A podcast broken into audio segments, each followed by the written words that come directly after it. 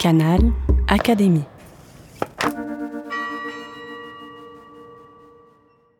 Chers auditeurs, bonjour, bienvenue sur euh, Canal Académie. Au XIVe siècle, l'histoire se vit encore comme un roman.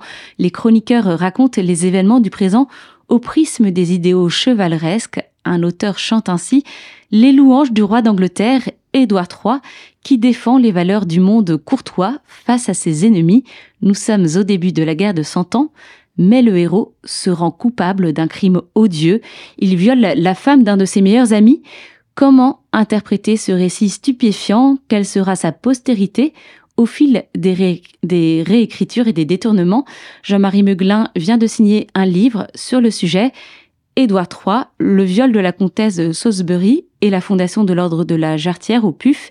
Il est professeur d'histoire culturelle du Moyen Âge à Sorbonne Université directeur d'études à l'EPHE et membre de l'Académie des inscriptions et belles-lettres. Bonjour. Bonjour. Alors nous allons commencer par ce récit écrit en 1350. Que raconte-t-il exactement sur les faits de ce viol? Alors oui, vous l'avez dit, c'est une histoire euh, extraordinaire, stupéfiante, qui est racontée par ce chroniqueur Jean Lebel. Jean Lebel, c'est euh, un chroniqueur de Liège, de la ville de Liège. Euh, c'est un chanoine de la cathédrale Saint-Lambert de Liège. Mais un chanoine, c'est en principe un homme d'église, mais en réalité, à l'époque, un chanoine, c'est quelqu'un qui bénéficie d'une ce qu'on appelle une prébande, qui permet de vivre euh, extraordinairement confortablement. Euh, Jean Lebel appartient à une des familles dirigeantes de la ville de Liège et c'est un homme qui mène euh, une vie de seigneur, qui s'intéresse beaucoup à la courtoisie. Nous savons qu'il est l'auteur de chansons et de virelais qui n'ont pas été conservées et qui a aussi écrit une chronique des événements extraordinaires qui se passaient à son époque puisque c'était le début de ce que nous appelons euh, la guerre de Cent Ans. Et Jean Lebel, c'est un homme qui a été, euh, qui a connu euh, quelques-uns des principaux protagonistes de cette guerre de Cent Ans. Euh, il a même connu le jeune Édouard III, puisque il a lui-même combattu en 1327 quand Édouard III, très jeune, avait mené une expédition en Écosse.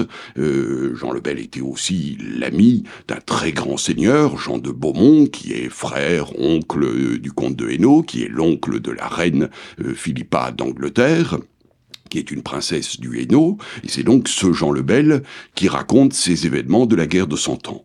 Il est très favorable à Édouard III, il déteste euh, Philippe VI, parce que pour lui, euh, Édouard III, c'est le noble roi Édouard III, c'est le représentant de la courtoisie, alors que Philippe VI, c'est le roi des clercs, c'est le roi qui lève l'impôt, c'est celui qu'il n'aime pas. Donc il aurait voulu que Édouard III devienne roi de France. Et quand il écrit sa chronique, les événements sont en cours, on ne connaît pas la suite de l'histoire. Édouard III remporte des victoires extraordinaires. la bataille de Crécy, il va remporter ensuite d'autres succès. On peut penser que Édouard III va effectivement réussir à devenir roi de France. Nous sommes dans un système de héros et d'anti-héros. Le héros, c'est le roi d'Angleterre, Édouard III. L'anti-héros, Absolument. C'est le roi de France. Voilà. Mais ce héros, euh, Édouard III, il se trouve que après qu'il a euh, remporté en 1356 euh, la bataille de Poitiers, qui pourrait paraître une bataille décisive, puisque le roi Jean le Bon, fils de Philippe VI, a été fait prisonnier, Édouard III, en fait, renonce à conquérir la royaume, le royaume de France. Il passe une sorte de marché avec euh, son adversaire. Ils s'entendent, ils vont conclure le traité, ce qu'on appelle le traité de Bretigny-Calais en 1360, où euh, Édouard III obtient un grand-duché d'Aquitaine en toute souveraineté et il libère Jean le Bon, il le reconnaît comme roi de France. Et Jean le Bel est très déçu par euh, ce, ce, qu'a fait Édouard III.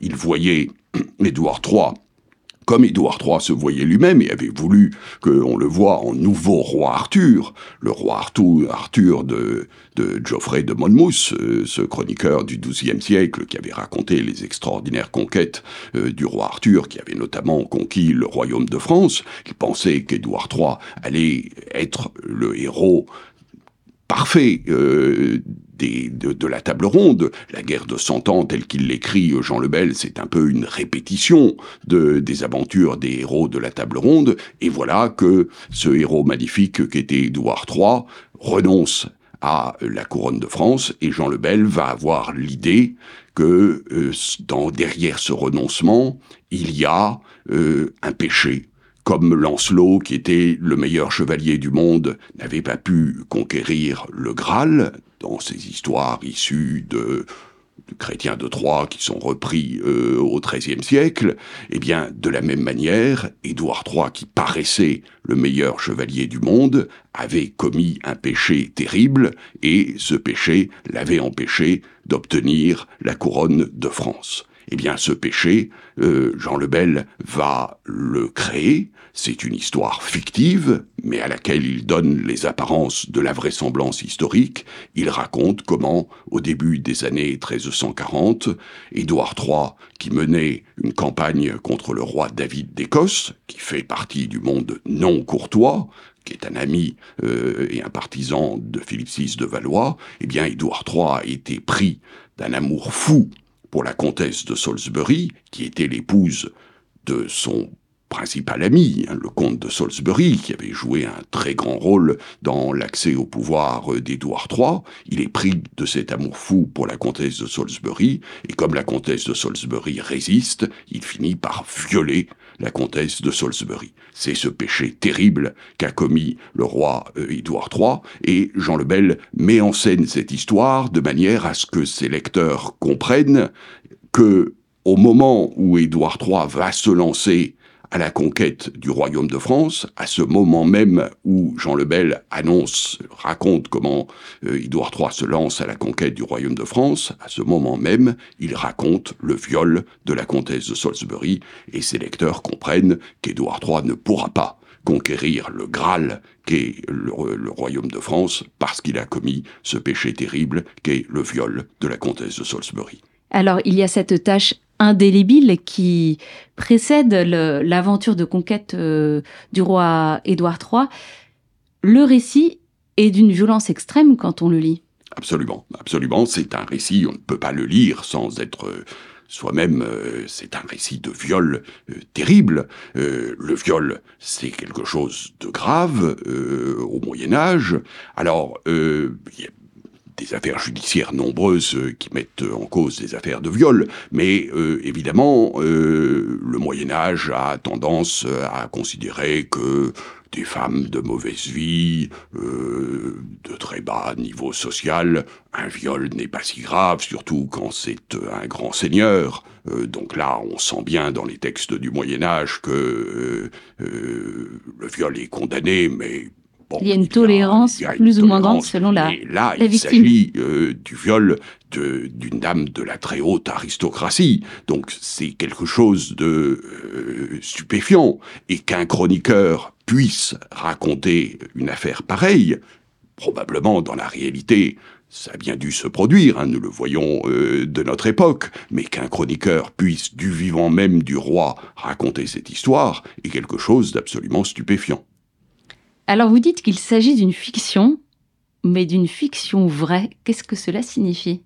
Alors oui, c'est une fiction. Alors je l'ai appelée une fiction vraie parce que euh, Jean Lebel, c'est euh, un chroniqueur qui raconte l'histoire à la manière dont les euh, auteurs les épigones euh, de Chrétien de Troyes, Chrétien de Troyes lui-même, mais surtout ses épigones, l'auteur du Lancelot en prose euh, euh, au XIIIe siècle, raconter l'histoire. C'est-à-dire que cette histoire que racontaient les, les, auteurs de, de romans arthuriens, c'est une histoire qui est une fiction. Les aventures des héros de la table ronde, Chrétien de Troyes en quelque sorte créé le roman au sens moderne. les chansons gestes étaient considérés comme des histoires qui s'étaient réellement produites dans la réalité. Les romans courtois de Chrétien, les romans arthuriens, ce sont des histoires qui sont inventées par l'auteur, mais qui ont une vérité cachée, la vérité, un sens, la vérité du sens, qui là est la véritable vérité. Derrière la lettre, qui peut être une histoire fictive, se dissimule une vérité profonde qui là donne la vérité du sens. Eh bien, Jean le Bel, qui raconte la guerre de Cent Ans comme euh, à la manière des romans arthuriens, c'est aussi cette vérité du sens. L'histoire du viol de la comtesse de Salisbury est une histoire fictive, mais qui se fait passer comme une histoire vraie, de la même manière que les lecteurs qui lisaient les romans, les aventures de Gauvin, de Lancelot, ne savaient pas trop si c'était vrai, si c'était euh, fictif. Mais derrière cette histoire, il y a la vérité du sens, et là, c'est le péché euh, d'Édouard III qui l'empêche de réaliser euh, ce, qu'il voulait, la conquête du Graal, la conquête de la couronne de France.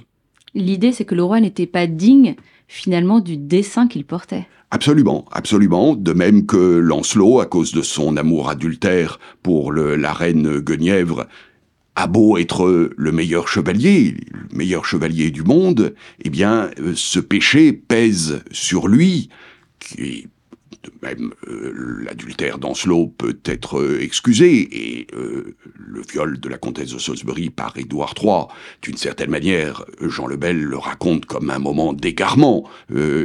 par une nuit sombre, le démon s'est emparé d'Édouard III, il n'a pas su résister, et Jean le Bel dit qu'il repart le lendemain très mécontent de lui. C'est un moment d'égarement ça pourrait, à ce titre, être excusé, mais le péché est là, et ce péché, c'est une tâche qui ne pourra jamais être effacée. Il y a d'ailleurs la figure prophétique, pourrait-on dire, du mari qui va annoncer cette malédiction qui poursuivra Alors absolument, c'est un passage euh, extrêmement intéressant parce que dans le récit de Jean le Bel, euh, Édouard III avait pu violer la comtesse de Salisbury, un peu comme dans l'Ancien Testament, euh, David euh, envoie le mari de Bethzabée euh, à la guerre et puis il en profite pour faire l'amour avec Bethzabée.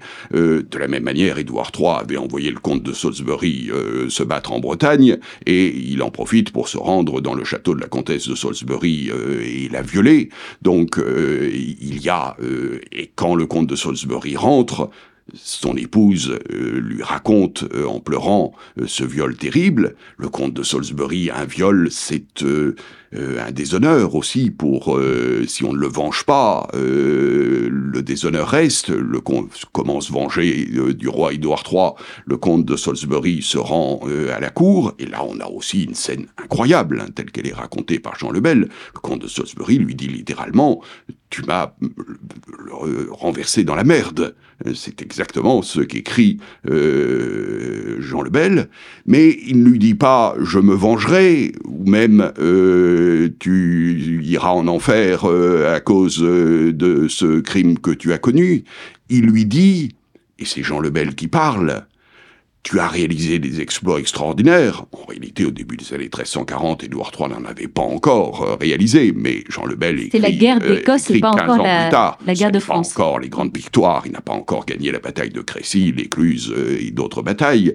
Il lui dit, tu as réalisé des exploits extraordinaires, mais ta renommée, elle sera ternie à jamais par ce crime que tu as connu. C'est ça qui sera la sanction. Ce n'est pas la vengeance des amis euh, de la dame qui a été violée et de son mari. Ce n'est pas euh, Dieu qui punira euh, en enfer en l'envoyant en enfer Édouard III. C'est la renommée, cette mémoire des faits qui euh, n'aura pas lieu, euh, dont sera privé euh, Édouard III, et c'est Jean le Bel qui devait assurer la mémoire des hauts faits d'Édouard III, c'est donc lui qui reproche à Édouard III de ne pas avoir voulu obtenir la couronne de France, et qui lui dit, à cause de ce péché, eh bien, la mémoire de faits sera pour jamais ternie. Alors ce récit de Jean le Bel qui porte atteinte à la mémoire d'Édouard III, connaît euh, une diffusion, mais euh, va être éclipsée par une autre version des faits. C'est celle de Jean Froissart, qui va aussi parler des liens entre le roi Édouard III et la comtesse, mais sous une perspective complètement différente et il va détourner ce récit et c'est la version de Jean Froissart qui, va l'emporter. Jean Froissart, euh, ce n'est pas n'importe qui. Est-ce que vous pouvez nous, le présenter et expliquer pourquoi il a un succès qui vient finalement emporter euh, l'autre version. Oui, c'est tout à fait cela. Jean Froissart, c'est quasiment un compatriote de euh, Jean le Bel, puisque euh, Jean Froissart est né à Valenciennes. Valenciennes, c'est le Hainaut, ça n'est pas très loin euh, de Liège. Il y a des relations extrêmement étroites entre Liège et le Hainaut. Froissart est un peu plus jeune que Jean le Bel, mais il a est-il connu personnellement Jean Lebel Nous n'en savons rien. En tout cas, euh, il a connu euh, son œuvre et la réputation de euh, Jean Lebel. Et Froissart, très jeune, va aller à la cour d'Angleterre. Son premier mécène, ce sera la reine Philippa de Hainaut. Et il va se faire connaître en écrivant il a une œuvre importante, hein, mais euh, notamment, c'est ce qui l'a rendu euh, célèbre pour nous, des chroniques qui sont l'histoire de la première période de la guerre de Cent Ans. Et pour écrire ces chroniques, le premier livre des chroniques de Jean Froissart, il a repris les chroniques de la chronique de Jean Lebel. Et c'est ce qui a fait le malheur de la chronique de Jean Lebel, parce que Froissart a continué ensuite son œuvre. Froissart a eu de son vivant et plus encore après sa mort, un très grand succès. Il est devenu l'historien de la guerre de Cent Ans, celui qui, à travers les siècles, a passé pour être euh, le chroniqueur qui racontait la guerre de Cent Ans telle qu'elle s'était passée. Et donc, euh, la chronique de Jean Lebel a disparu, plus personne ne l'a lu. Au début, on voit bien, il y a euh, une petite diffusion de, de la chronique de Jean Lebel, quelques auteurs l'utilisent, et puis quelques décennies plus tard, c'est fini, c'est la chronique de Froissart qui l'a Jean le Bel disparaît, il n'en reste qu'un seul manuscrit, nous n'avons conservé qu'un seul manuscrit, euh, qui s'est trouvé euh, dans une collégiale de euh, Chalon-sur-Marne, Chalon-en-Champagne, qui a disparu ensuite, qui ne sera retrouvé qu'au XIXe siècle, donc on oublie le récit de Jean le Bel, on conserve le récit de Froissart, qui a repris le livre de Jean le Bel, mais quand il raconte l'histoire du viol de la comtesse de Salisbury, cette histoire le gêne, le dérange, il cherche à la transformer en une belle histoire d'amour courtois.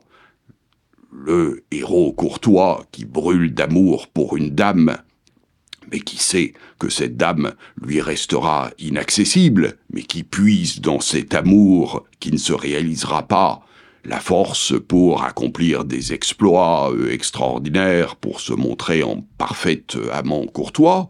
C'est de cette manière que Froissart cherche à réécrire le récit de Jean le Bel. Nous avons conservé, c'est très intéressant, plusieurs rédactions du livre 1 de Froissart, et on voit comment, euh, de rédaction en rédaction, il cherche à transformer cette terrible histoire de viol en une belle histoire d'amour courtois.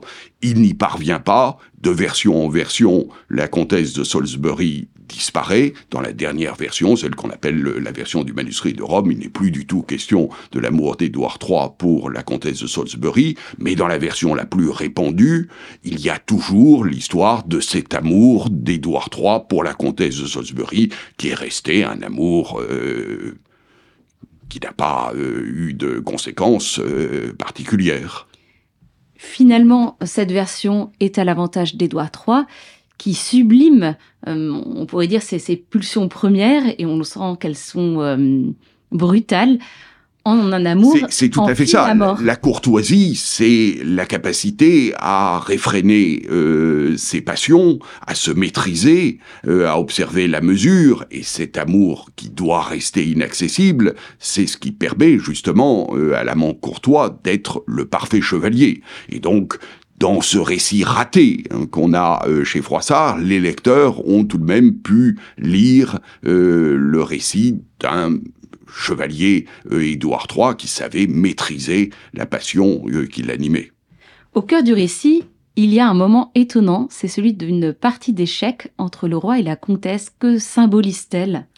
Alors, cette partie d'échecs, euh, elle se trouve dans une des rédactions de euh, Froissart, c'est celle que les spécialistes appellent la rédaction du manuscrit d'Amiens, parce qu'elle n'est conservée que dans un seul manuscrit qui est conservé à la bibliothèque euh, d'Amiens.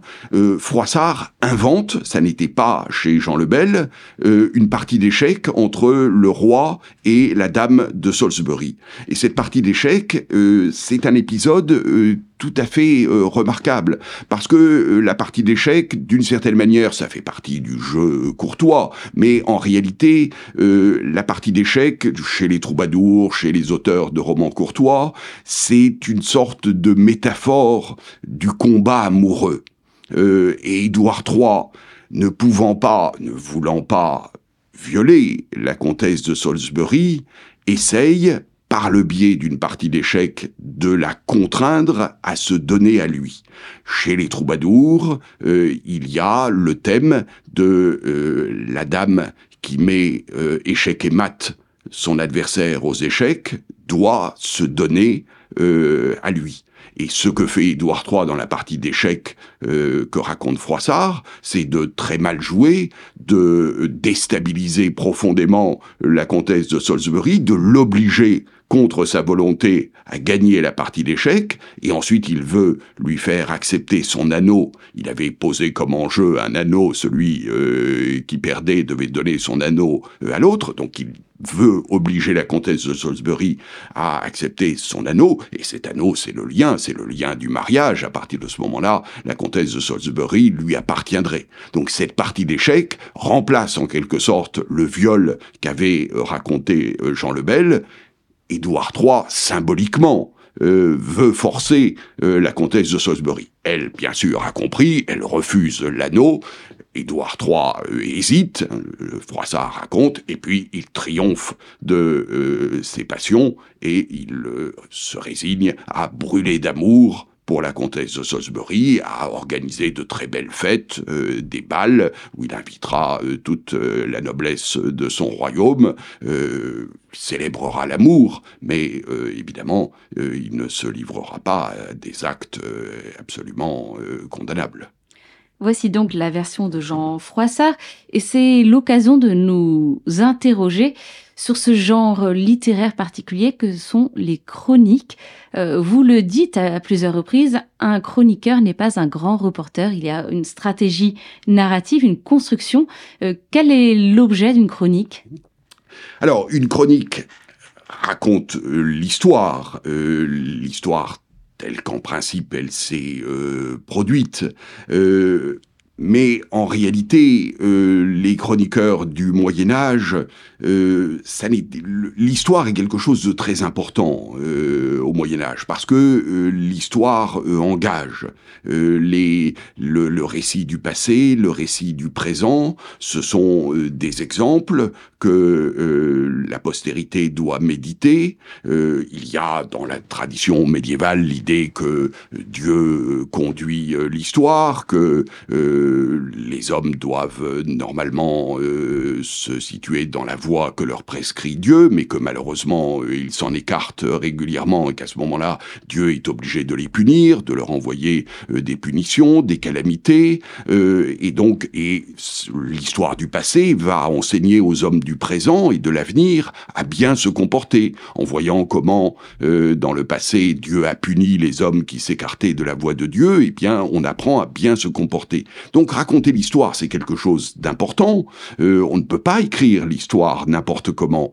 On doit en principe raconter l'histoire telle qu'elle s'est passée, mais si on commence à raconter l'histoire telle qu'elle s'est réellement passée, on va voir que les mauvais euh, ont triomphé, que les bons euh, euh, ont été n'ont pas réussi alors qu'ils étaient les bons, quand iront euh, les contemporains et les gens de la postérité, ils se diront qu'il euh, faut euh, imiter les mauvais et ne pas faire comme les bons. Donc on ne peut pas raconter finalement l'histoire telle qu'elle s'est passée.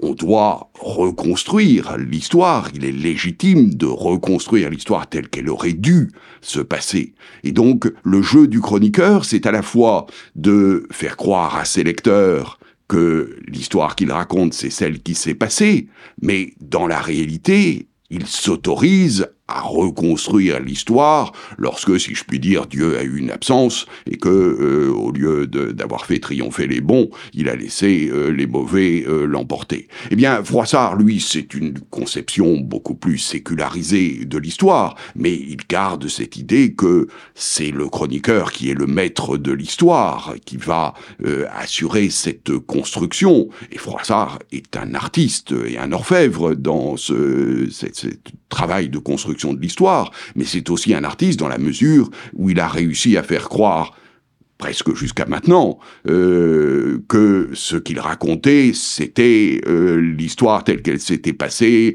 Il dit, j'ai interrogé euh, un tel qui m'a raconté les choses, donc on a l'impression qu'il est une sorte de grand reporter, alors qu'en fait, c'est lui qui construit l'histoire.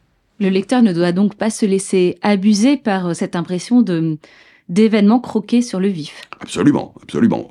C'est ce que Roland Barthes appelait l'effet de réel, euh, des petits détails vrais, que, qui paraissent vrais, que Froissart donne dans son récit, euh, qui donne l'impression d'une tranche de vie. Mais nous avons d'autres sources euh, et nous pouvons constater que ce n'est pas le cas. À partir de quel moment l'histoire et la fiction vont-elles se séparer? Ça arrive deux siècles plus tard? Alors oui, c'est tardif. Euh, disons, alors je dirais, euh, il faudrait parler beaucoup plus longuement euh, sur ce problème, hein, qui est un problème important. je dirais qu'à la fin du XVIe siècle, au début du XVIIe siècle, on a l'émergence de l'histoire érudite. C'est ce que nous appelons les théoriciens de l'histoire parfaite, des gens comme Jean Baudin, la Poplinière, Pitou, qui euh, pour la première fois, disent euh, un historien, c'est celui qui utilise des sources euh, et qui, à partir de ces sources, doit raconter les faits tels qu'ils se sont produits. les sources permettent de, on doit les critiquer. Ces sources sont les chroniqueurs du Moyen Âge, ce sont des sources, des, documents. on doit faire la critique de ces sources et à partir de là, on va euh, exposer l'histoire euh, réelle. Donc on a là une séparation entre euh, stricte entre la fiction et l'histoire. L'histoire littéraire, la littérature va continuer à utiliser l'histoire, mais elle s'autorisera, elle restera dans cette tradition où l'on peut, au nom de la vérité du sens, raconter des histoires qui sont fictives, mais qui donnent le vrai sens de l'histoire. Les historiens ne peuvent plus, euh, en principe. En principe. Justement, c'est au XVIe siècle qu'une nouvelle légende apparaît et elle est liée indirectement au récit, au lien entre le, roi Édouard et, la comtesse de Salisbury. C'est le récit de la fondation de l'ordre de la Jarretière. Alors comment se fait la fusion entre ces deux histoires? Oui, nous avons en fait deux mythes qui vont euh, se rejoindre. Euh, on a vu euh, ce mythe de l'amour d'Édouard III pour la comtesse de Salisbury. L'autre mythe, c'est celui de la naissance de l'ordre de la Jarretière. L'ordre de la Jarretière, c'est un ordre qui est créé probablement 1347, 1348, nous ne pouvons pas le savoir euh, exactement, par le roi Édouard III, pour euh, réunir euh, autour de lui ses meilleurs chevaliers, ceux qui étaient ses principaux auxiliaires dans le, son entreprise de, conquête du royaume de France. C'est ce que l'on appelle un ordre à devise, ça correspond au moment où apparaissent dans l'emblématique médiéval les devises. Jusqu'alors, on avait des armoiries, les armoiries, euh, ça se transmet, ça appartient à une famille, ça se transmet de père en fils aîné, les, les cadets reprennent les armoiries mais avec une brisure. Euh, la devise, c'est quelque chose de personnel. C'est euh, quelqu'un qui se donne lui-même une devise, il a aussi ses armoiries, qui sont des armoiries de famille, mais ça exprime en quelque sorte son individualité, et cette devise, elle est faite de trois éléments, euh, d'une part euh, un objet, en l'occurrence pour l'ordre de la jarretière, c'est cette jarretière qui était euh, au XIVe siècle un élément du costume masculin, c'est ce lien qui permettait de tenir les chausses en dessous ou au-dessus du genou, donc un élément, une des couleurs, pour l'ordre de la jarretière, ce sera l'azur et l'or, bleu et jaune si vous voulez, c'était les couleurs euh, du roi de France. Édouard III revendique le royaume de France. Et puis il y a un mot. C'est ce que nous nous appelons maintenant la devise, mais en réalité ça n'est qu'un élément de la devise, ce mot pour l'ordre de la qui doit être un peu énigmatique. C'est un jeu, euh, on choisit donc un mot qui paraît énigmatique, on y soit qui mal y pense. Quel est euh, le sens de ce mot? On peut l'interpréter de bien des manières, mais c'est voulu. Euh, ce mot doit pouvoir être interprété diversement. Donc Édouard III crée cet ordre de la Chartière qui est le premier, ou en tout cas l'un des premiers ordres à devise. L'ordre de la Chartière va avoir un très grand succès. Au Moyen Âge, on a créé énormément d'ordres de chevalerie, mais très peu euh, ont eu du succès, euh, ont survécu euh, jusqu'à nous. Il y a l'ordre de la Jarretière. Et au XVe siècle, très probablement, en même temps que la Jarretière était devenue beaucoup plus un élément du costume féminin que du costume masculin, on n'a plus bien compris ce qu'était le sens de ce mot et même pourquoi euh, il devait y avoir euh, un mot, euh, donc on y soit qui mal y pense, et on voit apparaître au XVe siècle, c'est un chroniqueur, c'est un historien, un, homme de lettres catalan qui nous raconte le premier c'était l'histoire, mais qui avait séjourné à Londres, qui raconte dans son roman une fondation d'ordre qui est à l'évidence la fondation de l'ordre de la Jarretière, il raconte comment le roi, dans un bal, une dame laisse tomber sa chartière et le roi la ramène les courtisans rient, euh, et la, dame est confuse, et le roi déclare, eh bien, euh, soit qui mal y pense, et je vais euh, fonder l'ordre de la jarretière, si bien que les courtisans qui riaient, eh bien, ils seront bien heureux d'être membres de cet ordre de la jarretière. Donc on a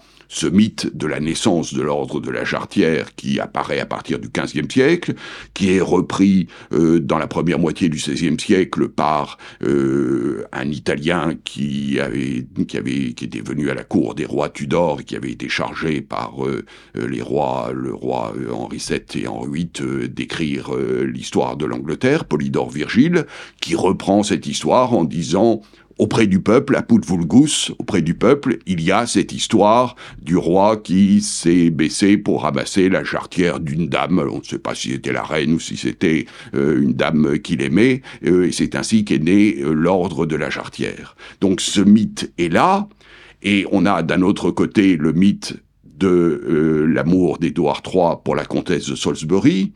Dans le mythe de la jarretière, on ne connaît pas l'identité de la dame, ça reste imprécis, il était tout à fait logique que l'on dise, eh bien, cette dame, c'est évidemment la comtesse de Salisbury, c'était euh, l'amante du roi, euh, et c'est pour elle qu'il a fondé euh, l'ordre de la Jarretière. Et ça, ce sont des historiens mais euh, qui étaient aussi des hommes de lettres, euh, François de Belforêt et puis euh, Bernard de Girard, seigneur du Haillan, qui les premiers, dans les années 1570, réunissent les deux mythes, celui de la naissance de l'ordre de la Jarretière et celui de l'amour d'Édouard III pour la comtesse de Salisbury, tel que l'avait raconté Froissart. Et donc on a le mythe de la naissance de l'ordre de la Jarretière, tel que, encore maintenant, euh, on le trouve un peu partout. Si on regarde sur Internet, euh, ordre de la Jarretière, on a cette histoire euh, qui est racontée. C'est donc le triomphe de la passion amoureuse sans tâche. Cependant, depuis le début, le, le, récit qui avait été occulté du viol de la comtesse de Salisbury, le récit de Jean le Bel, a tout de même une postérité.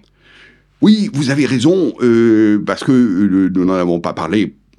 Il y a euh, tout de même un récit qui va une sorte de petite musique qui va continuer à travers les siècles. Hein.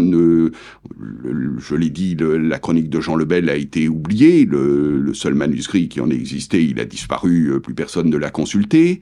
Mais auparavant, euh, dans les années 1370, euh, un chroniqueur français avait encore eu accès à la chronique de Jean Lebel.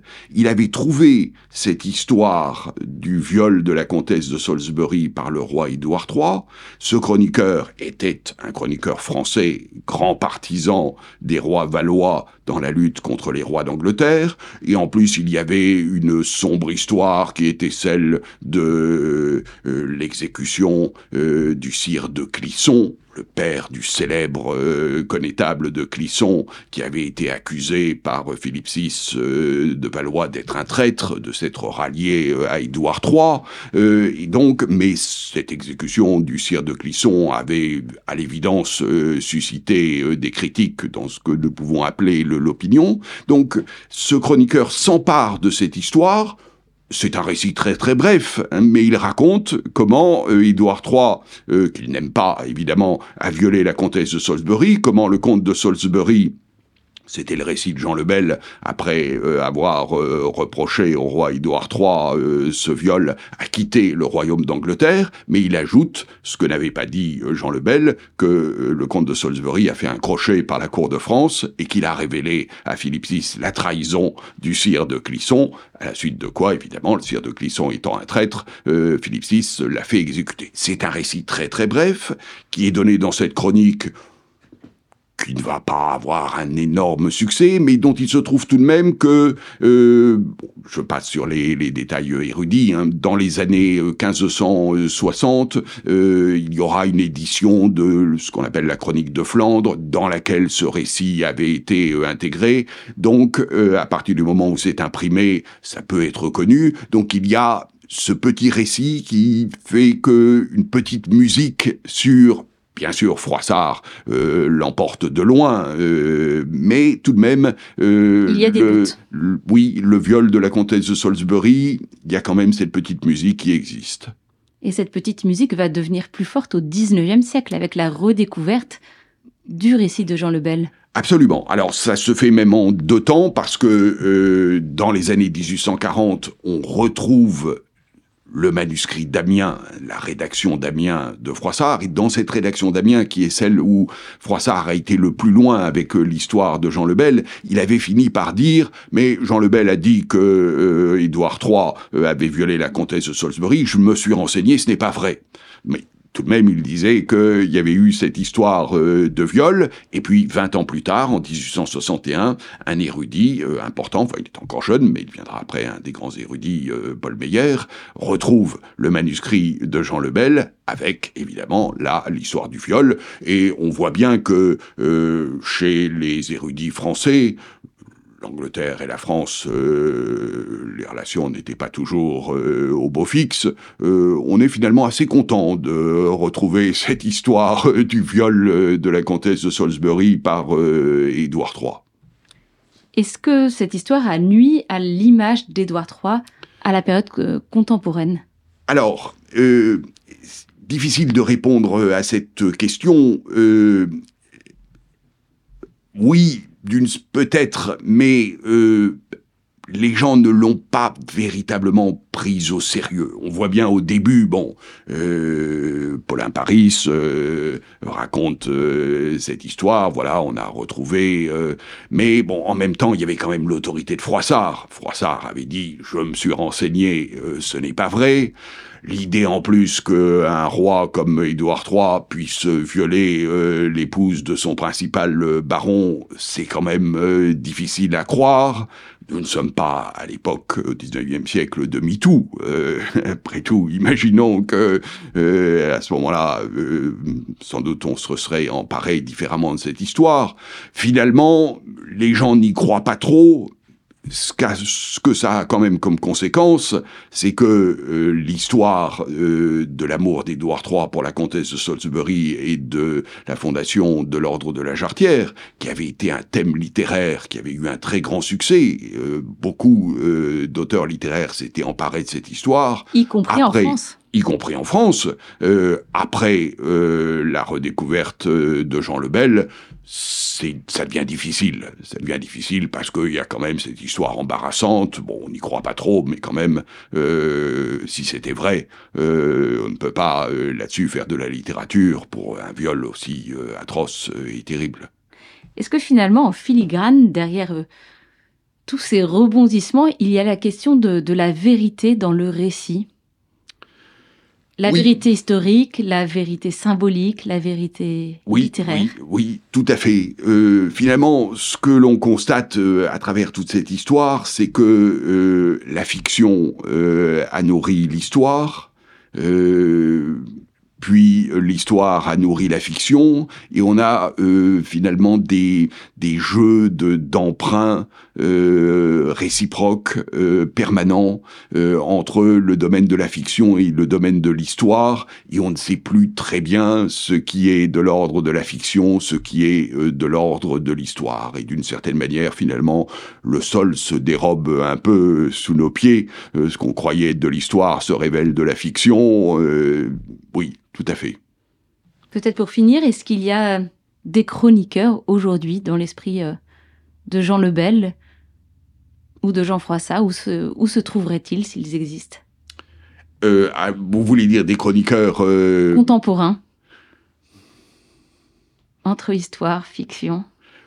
Oui, le l'histoire reste euh, un réservoir extraordinaire pour la fiction euh, et de faire passer pour de l'histoire vraie ce qui est en réalité une fiction. Les frontières entre la fiction euh, et l'histoire sont de toute façon très difficiles à trancher. Nous ne pouvons pas connaître l'histoire telle qu'elle s'est passée telle qu'elle s'est produite. Ce sont les historiens qui créent euh, l'histoire.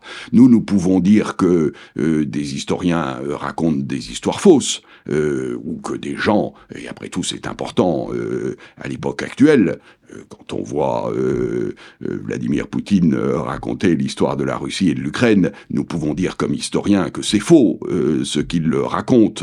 Mais une histoire vraie, c'est toujours une histoire que crée l'historien parce que euh, c'est lui qui va créer l'événement, euh, il va s'emparer de faits, euh, il va en faire des événements importants, il va faire une sélection. Et donc il y a toujours cette idée que la réalité, bien sûr, elle est derrière le récit de l'historien, mais l'historien va écrire l'histoire en fonction des questions que se pose le présent, il va s'intéresser dans l'histoire à ce qui intéresse lui-même et ce qui intéresse euh, ses contemporains. Et peut-être, pour, finir, vous avez évoqué euh, le mouvement MeToo. Est-ce que la, le regard sur le viol dans notre société contemporaine vous semble très différent de ce qu'il pouvait être au, au Moyen Âge et en quoi? Euh, alors oui, oui, ça, les, différences sont euh, très importantes. Alors le Moyen Âge a condamné le viol. Hein. N'imaginons pas euh, Moyen Âge euh, qui dirait ça pose pas de problème qu'un homme viole une femme. Non, le Moyen Âge condamne rigoureusement le viol. Mais il y a l'idée dans le Moyen Âge que il y a des femmes permises, euh, des femmes de mauvaise vie. Euh, là, le, viol n'est quand même pas euh, gravissime, que les différences sociales jouent un grand rôle, que si un maître viole sa domestique, ça n'est quand même pas une affaire d'État. Ça, c'est des choses évidemment que nous, nous ne pouvons plus évidemment admettre. bon, j'ai écrit ce livre au moment où se produisait le mouvement MeToo de je le disais tout à l'heure, euh, on pose aussi au passé les questions euh, du présent, mais ça n'était pas euh, lié à cela. Cette histoire, je la connaissais depuis longtemps et elle m'intriguait depuis longtemps. ce que je me suis demandé, nous en avons parlé tout à l'heure, hein, c'est qu'auraient fait les auteurs du 19e siècle si cette histoire était réapparue en plein mouvement MeToo? parce que finalement, bon, d'une certaine manière quand même, on l'évacue assez facilement. Euh, bon, moi, je pense, je suis même sûr que c'est Jean Lebel euh, qui a créé une fiction, hein, qu'il n'y a pas eu euh, de viol de, la comtesse de Salisbury, mais tout de même, ça a interrogé. On a assez facilement, ça n'a été qu'une égratignure dans le, portrait d'Édouard III. Eh bien, un grand merci Jean-Marie Meuglin. Je rappelle donc le titre de votre livre, Édouard III, le viol de la comtesse de Salisbury et la fondation de l'ordre de la Jarretière. C'est aux éditions des PUF. Mais... C'est moi qui vous remercie. À bientôt. Canal Académie. La plateforme de podcast de l'Institut de France.